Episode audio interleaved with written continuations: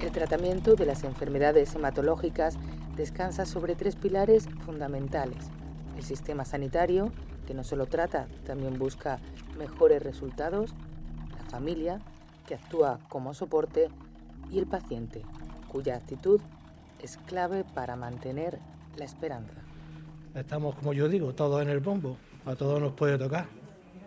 Y lo que hay que es tomárselo bien y seguir para adelante y luchar. Otra no, no queda. Pero es la primera. Es la primera vez que lloro. Desde que me lo dijeron. Desde que me lo dijeron, la primera vez que lloro. Es fuerte. Es fuerte. Ves como todo el mundo hace su vida y tú estás luchando por, por, por la tuya. Bienvenidos.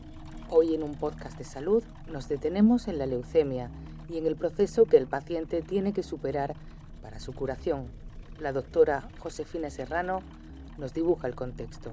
El nombre de leucemia, que yo creo que casi todo el mundo intuye qué es lo que pueda significar, o que tiene unas connotaciones bastante negativas, es básicamente es un cáncer de la sangre, para que todo el mundo pueda entenderlo. Es uno de los cánceres más agresivos y más, digamos, malignos que, que seguimos teniendo hoy, pero donde afortunadamente pues hemos avanzado bastante y hoy en día podemos eh, tenemos la capacidad de, de, curar muchos tipos de leucemias y a un número de pacientes bastante importante. Existen diferentes tipos de leucemias, las crónicas, que revisten menor gravedad, y las agudas. Y dentro de estas últimas encontramos dos subgrupos, las linfoblásticas y las mieloides. Para saber más sobre esta enfermedad, hemos pasado una mañana con el equipo de hematología del Hospital Reina Sofía. Ahora vamos a ir al primer paso, que es cuando uno sospecha que el paciente puede tener una leucemia u otra enfermedad de la médula ósea, lo primero es sacar la muestra de la médula ósea para analizarla y verla al microscopio y hacerle el resto de, de procesos, de técnicas diagnósticas que se hacen en el laboratorio diagnóstico. El paciente puede venir derivado fundamentalmente de una analítica que su médico de cabecera le haya hecho para porque se encuentre eh, muy asténico, con alguna sintomatología anémica, porque tenga hematomas. O bien ha venido a urgencias por alguno de estos motivos y al ver la analítica da una alarma y vemos que tiene algo. Y se le llama para venir a, se le cita para venir a hacerse la, la prueba de, de la médula.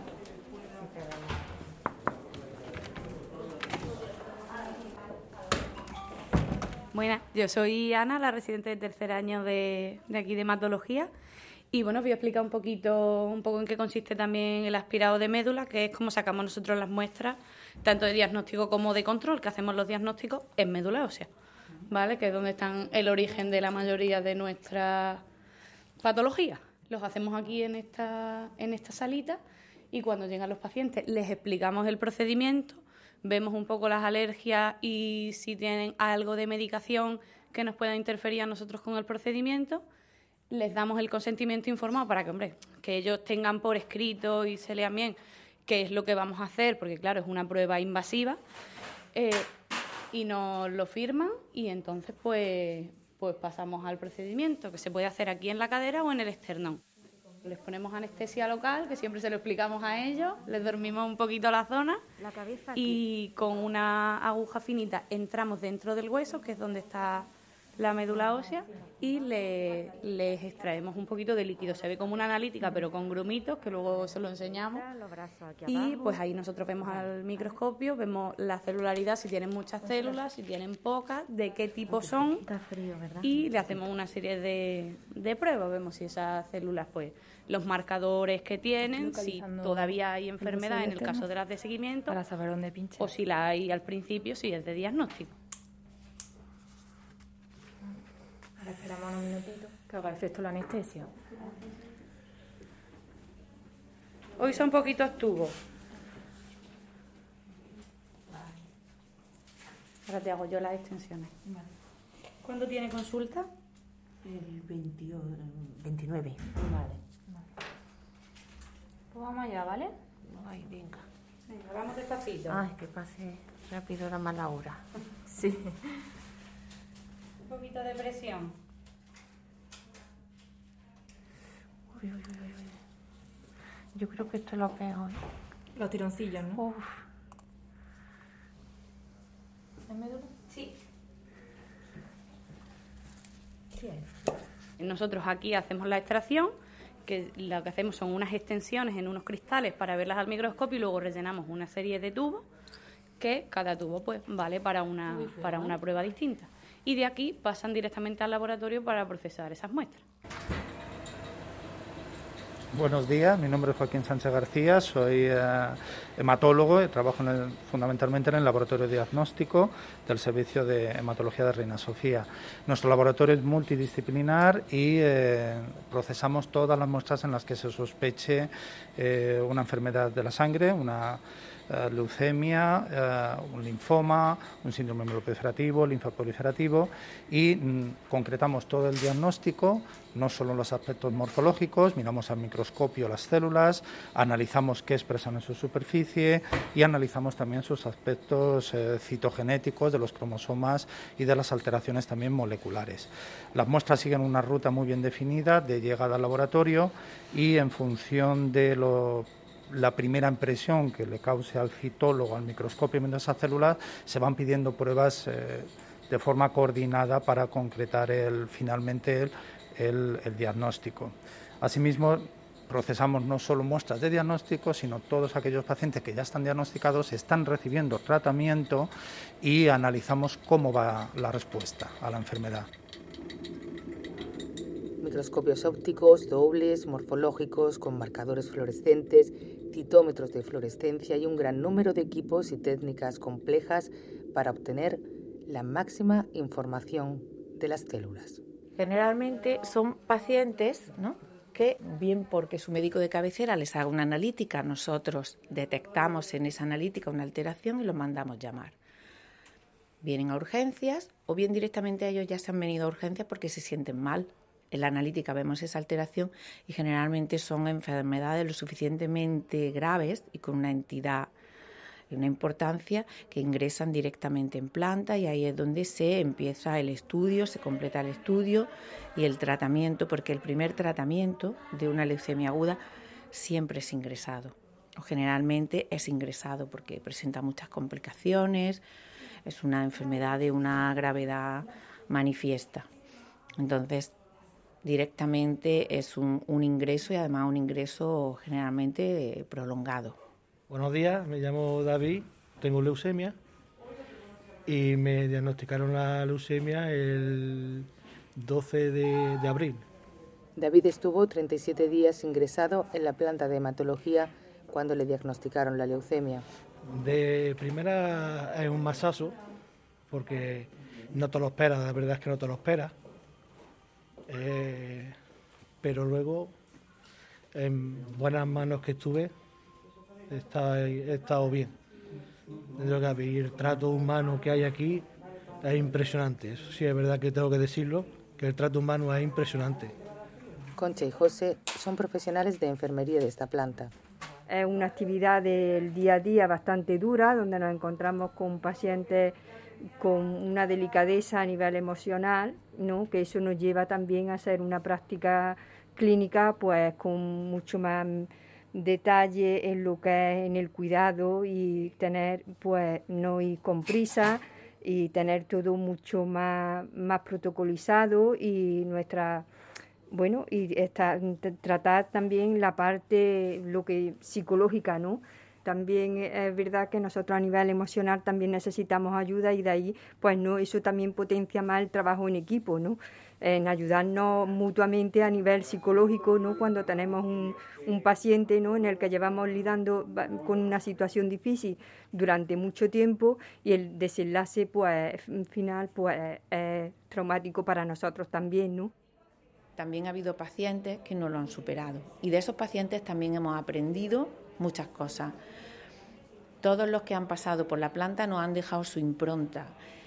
Y, como decía, incluso de esos pacientes que no lo superaron, hemos aprendido mucho.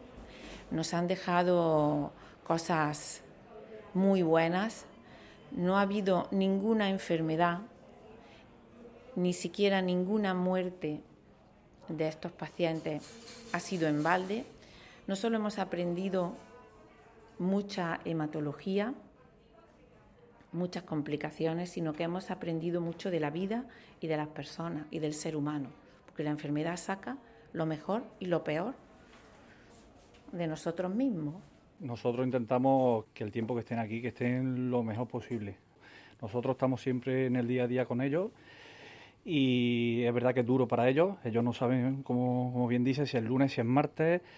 Eh, ellos están, digamos, como una burbuja aquí, pero bueno, nosotros eh, en los cuidados de enfermería estamos siempre muy atentos, estamos siempre dándole apoyo moral, incluso psicológico también diría yo, aunque tenemos aquí un psicólogo eh, que se encarga de, esa función, pero bueno, y estamos en el día a día con ellos para que bueno, para que luchen y, salgan adelante, la verdad. Tengo muchos amigos y, y todos me han mandado WhatsApp y, vinieron aquí una tarde. Y una tarde se pusieron ahí en el pino y me pusieron un cartel muy bien, dando ánimo. Amigos. Mm. Hemos tenido bodas, bodas civiles, bodas religiosas, hemos cantado el Viva los novios. Han venido chicas que después de superar una enfermedad como esta, pues han venido a presentarnos a su bebé que ha nacido. Hemos tenido la suerte de asistir a carreras de trasplantes. En general, pues cosas muy bonitas, cosas positivas. Cuando un paciente va a tener un alta, ¿no? después de, un, de, de una larga, de un proceso bastante complejo, ¿no? Lo que hacemos es como un homenaje ¿no? a, tanto al paciente, ¿no? porque ha sido un luchador, porque ha estado también muy pendiente de sus cuidados y también para nosotros es, es una fiesta, ¿no? Entonces, pues se prepara el paciente, se prepara la alfombra roja y todos aplaudimos ¿no? ese gran triunfo que es lo que verdaderamente eh, todos celebramos ¿no? y todos queremos, con todos los pacientes, nos gustaría poner una alfombra roja. Durante su estancia, cada paciente recibe un tratamiento individualizado. No le vamos a tratar a todo el mundo por igual. Tenemos que saber, en primer lugar, qué tipo de enfermedad exacta tiene, qué características particulares tiene esa enfermedad. No estamos tratando a todos los pacientes por igual.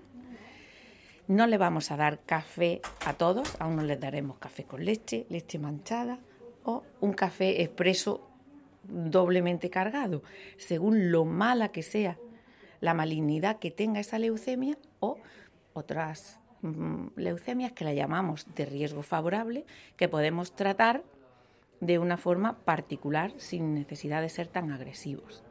Posteriormente, cuando hemos completado los ciclos de quimioterapia intensiva, que entre ciclo y ciclo el paciente tiene unos descansos, se va a su casa, descansa, eh, se repone física y psicológicamente, pues en los pacientes que lo requieren por las condiciones de su enfermedad ah, y las condiciones en sí mismas del paciente, pues eh, son presentados en sesión clínica y se les realiza presentado, aceptado, se valoran todas sus características y mm, son presentados para la realización del trasplante de médula ósea. Una lesión intracial parietal con edema eh, digitiforme perilesional con realce de contraste subjetivo de neoplasia primaria e ingresa en neurocirugía para estudio.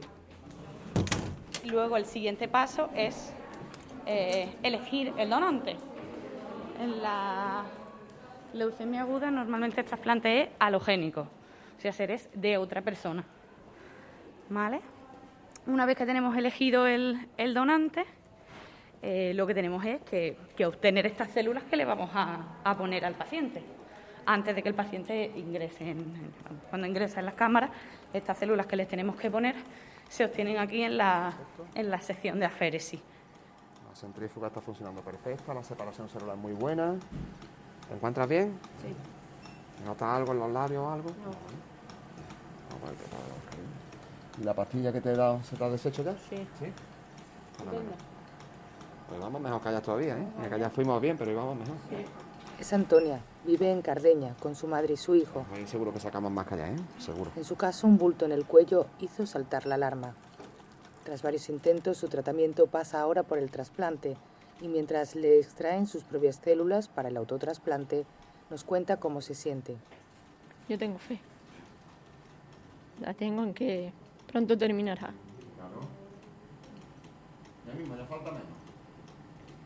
Pero se hace muy largo. Proceso duro, es duro. Luego tienes que tener muchísima actitud, que yo, por ejemplo, la tengo. O intento tenerla. Porque yo intento que mi hijo tenga una vida normal. Yo cuando me encuentro bien, pues va a su colegio, tiene su vida normal. Cuando yo me doy tratamientos, pues evidentemente no puede ir al colegio porque no, no puedo llevarlo. Pero vamos, yo estoy con mi madre en casa, ella nos cuida, estamos como reina. Es como rey y como reina. estamos súper bien. Salimos mucho al campo, salimos a andar para despejarnos y no pensar, pensar en el día a día, no en el mañana. Ir pensando hoy estamos aquí, mañana pues no sabremos, pero esperemos que también. Soy Ángel, enfermero de la unidad de obtención de progenitores hematopoyéticos. Presento aquí más o menos el servicio donde trabajamos. Eh, es una sala que a los enfermos se le hace la extracción de las células de forma ambulatoria, no necesitan estar ingresados. Y después de un tratamiento de movilización que se llama, pues se pasa a recoger células para con vista al trasplante. Y para ello utilizamos los separadores celulares. Los separadores celulares lo que hacen es seleccionar unos derivados de las células madre que se llaman progenitores y esos progenitores posteriormente, en caso de que sea un autotrasplante, se congelan, pasan al servicio de criobiología y se dejan esperando a que llegue el momento ideal para hacer el trasplante al paciente. Y cuando es en el caso de, de donantes halogénicos, normalmente se, se hace la extracción al donante, al ser un donante sano normalmente no suele tener ningún problema y se suele hacer en una sola sesión. Y tal como se sacan las células, después de hacer el contaje correspondiente, se pasa, después de un segundo recontaje y una confirmación de que está todo correcto, se pasa directamente a infundir al paciente en lo que ya llamamos trasplante, que en realidad sería infusión de progenitores hematopoyéticos de sangre periférica. Digamos que volvemos a empezar otra vez. El paciente vuelve a ingresar, esta vez en un régimen de hospitalización un poco, si cabe, más estricto. Son lo que se llaman las cámaras de trasplante. Ahí el paciente en la mayor parte de los casos ya no está ni acompañado de un familiar. Las condiciones de asepsia son aún más estrictas y la duración de ese trasplante, de, ese ingreso, pues en la mayor parte de los casos pues llega también a las cuatro o cinco semanas incluso, con lo que hablamos de enfermedades muy duras porque eh, cambian por completo la vida del paciente y de sus familias. ¿Tiene frío?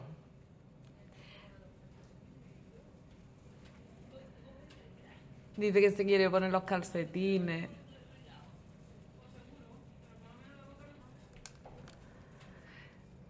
¿Eso es la quimio ya? Ya es la quimio, ¿no?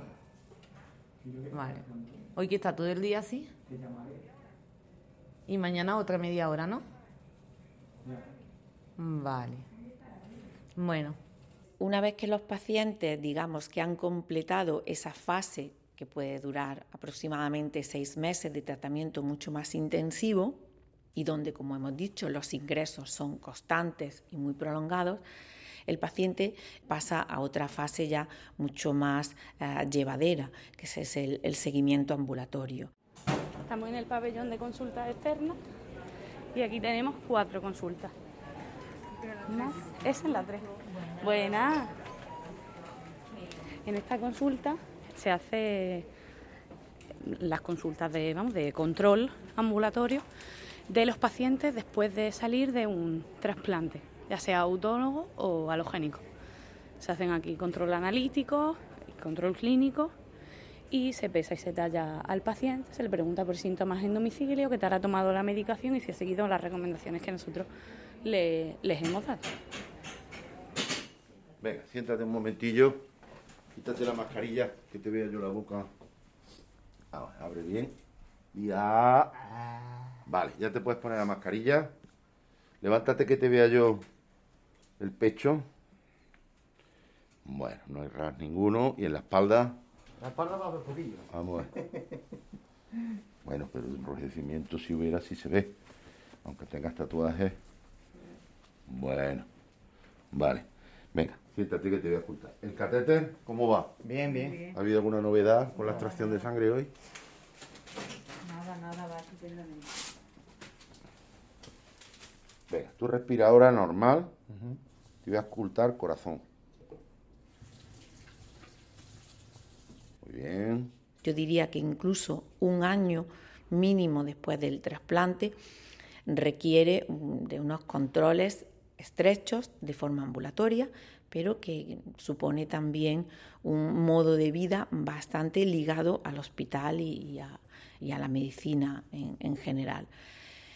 A partir de, ese primer año, pues se van espaciando los controles y el, el seguimiento, los pacientes van recuperando un poco su, su, normalidad, recuperan esa normalidad hasta el punto que, eh, que mm, en muchos de los casos pues son pacientes que pueden dejar de tomar incluso esos fármacos inmunosupresores. Es el único trasplante que no necesita mantener la inmunosupresión de por vida y son pacientes que muy delicados pero que pueden alcanzar un, un modo de vida casi normal. Cuando me dé harta, la verdad que tengo planeadas tantas cosas que realmente no sé por dónde empezar. Parado con la familia, coger a mi mujer y a mi hijo y hacernos un, no un viaje de una semana o de sino un viaje para que mi hijo disfrute. No yo, ni mi mujer, sino para que mi hijo disfrute. Y yo qué sé, tengo tantas cosas.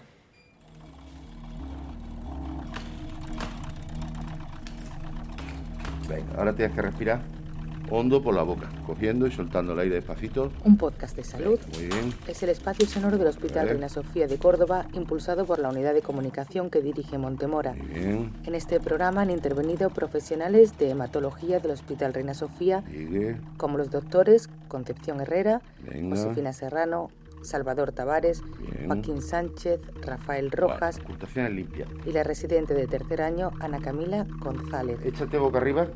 También profesionales de enfermería como Ángel Luque, Concha Pavón y José Antonio Serrano. Voy a tocar hígado y bazo. Y como no, los pacientes David, Antonia y Juan Miguel. Los pies no se hinchan. No. Gracias por acompañarnos, por vuestro trabajo y por compartir vuestra experiencia. Baja las manos alrededor del cuerpo. Grabación y realización, Amandín Casadamont. Ahí. Guión, locución y producción, Gema Timón.